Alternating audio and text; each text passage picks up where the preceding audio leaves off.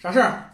要买公寓房啊？别买公寓房，买商品房就完了，一分钱一分货啊！别贪那个便宜。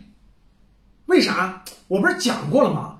公寓房有很多问题，最大的问题是什么呢？公寓房名下没有孩子上学的这种权利，所以你买了，你未来成家有孩子以后，这个孩子上学不能用这个公寓房。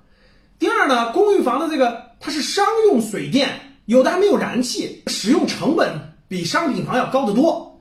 还有一个，房在转让的时候啊。它这个增值部分要交百分之二十的税啊，比如说啊，北京现在你一百万买的公寓房，假设你卖一百五十万，那五十万部分要交百分之二十的税，所以它这个交易成本非常高，所以现在没有人投资公寓房，你也不差钱，买商品房吧，别买公寓房。啥？你都付首付了？你付首付了？你给我打什么电话你？